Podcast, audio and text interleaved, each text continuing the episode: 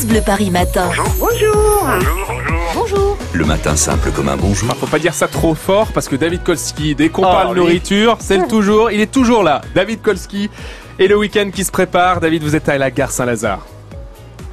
Oui, et vous croyez pas si bien dire, parce que j'ai vu une boutique euh, qui vendait des maillots de bain et de la lingerie, mais juste à côté, le Petit Normand, un comptoir, un bar où on m'a proposé un café gratuit. Alors ça arrive pas si souvent que ça à Paris, ici du côté de la gare Saint-Lazare. Je suis euh, voie 19 pour être exact, avec euh, Jean-Claude Maury qui est scénographe et qui s'occupe du D-Day Express. Alors c'est quoi le D-Day Express? Alors le DD Express est un convoi qui a été mis en place par Eric Sucap, qui est responsable des lignes de Normandie.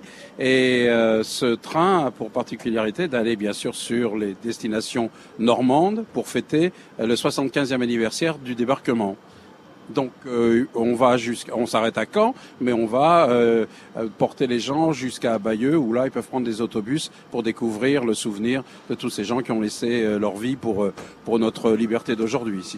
Bayeux où il y a le cimetière britannique, si je dis pas de bêtises, et un musée dédié à, la guerre. Vois euh, plein de, de, de, choses sympathiques, notamment des personnages. Il y a le café gratuit, des pommes à, à votre petit comptoir, et je crois qu'il y a des spectacles dans le train depuis hier. Alors en effet, euh, dans la voiture numéro 6, ce sera toujours le même numéro pour les gens qui nous écoutent.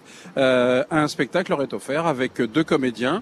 J'ai monté tout un spectacle à partir de vraies lettres et de textes de soldats. Ils sont tous euh, anglais, canadiens, tous les gens qui sont venus libérer la France, des Normands de l'époque, ils subissent bien sûr tout ça, même un témoignage de soldats allemands, faut pas les oublier, ils sont très intéressants. Et puis, euh, eh bien, cette époque était très riche musicalement. On essayait de se tenir euh, les coudes, si je puis dire, comme nos silhouettes que vous, dont vous venez de parler sur le quai. Euh, on va euh, aussi euh, proposer aux voyageurs euh, une illustration de ces textes avec des morceaux très forts, comme bien sûr le chant des partisans, le jour le plus long, ça c'est les tubes, mais aussi des chansons un peu moins connues, Mourir pour mourir de Barbara, ou des chansons qui sont euh, complètement celles de l'époque et que l'on a chantées à la Libération. Paris sera toujours Paris, revoir Paris, douce France, euh, euh, voilà des textes. Le texte d'une très belle chanson qu'on oublie souvent, c'est Verlaine de Charles Trenet et qui illustre bien sûr une, une des chansons qui donne le thème même de, souvenez-vous, de Radio Londres, on, on écoutait et que c'était le thème même du débarquement.